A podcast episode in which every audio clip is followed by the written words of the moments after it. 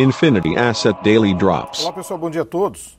Mercado local ontem mantendo-se resiliente com a realização de lucros nos Estados Unidos, forte realização de lucros, principalmente em empresas de tecnologia.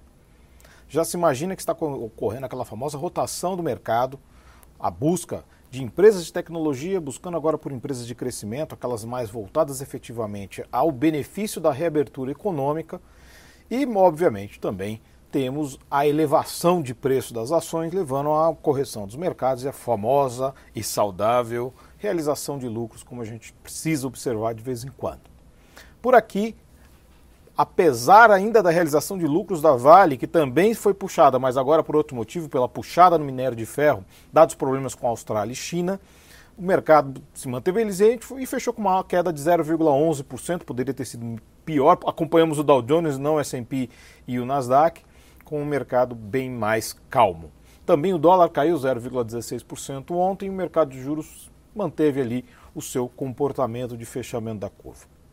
E nesse contexto, hoje nós temos, em termos de agenda macroeconômica, além dos JOLTS nos Estados Unidos, já tivemos o IPC da FIP, temos também o IPCA.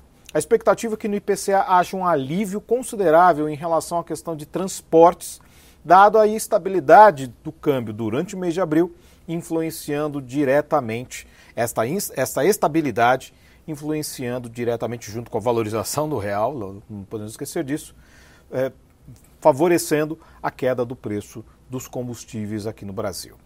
Neste contexto, também o IPCA ainda vai mostrar uma pressão de alimentos sendo renovada e o IPCA deste mês de maio, a questão da energia, os problemas da estiagem e a energia elétrica. Por mercado hoje, futuros Nova York e bolsas europeias em realização de lucro, fortes quedas, o dólar também cai contra a maioria das divisas.